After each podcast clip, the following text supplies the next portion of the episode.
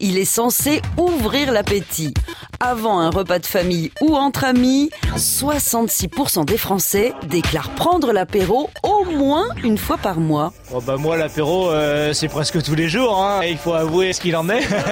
c'est quasiment tous les jours, non c'est au moins euh, 3 à 4 fois par semaine. 1940, l'année où on a pris de la bouteille. Je retire le bouchon et deux, je mets un petit glaçon et trois, je verse la boisson et me le siphon. Au Moyen Âge, les seigneurs veulent picoler sans risquer de mourir empoisonnés.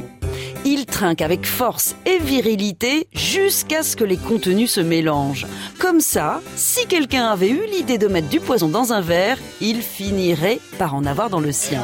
En revanche, pas d'apéro pour le petit peuple. Heureusement, il y a une bonne excuse.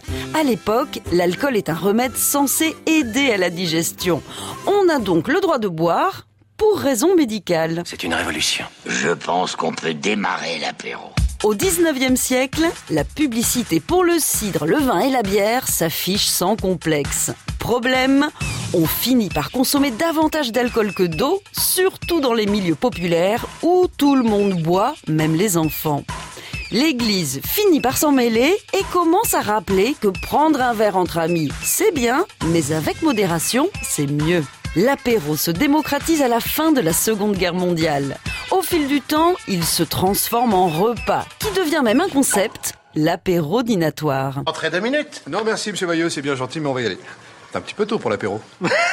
Et vous voulez même pas être au café? Pour fêter les 140 ans de leur domaine à Apremont en Savoie, les vignerons Jérémy et Marc Dupas organiseront le dimanche 12 juillet 2020 le plus grand apéro du monde en altitude et sans assistance. Ils comptent sur plus de 3500 personnes pour décrocher l'inscription au Guinness Book des records.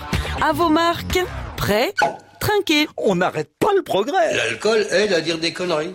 Et non, qu'est-ce que tu crois? On se tairait. À retrouver sur francebleu.fr.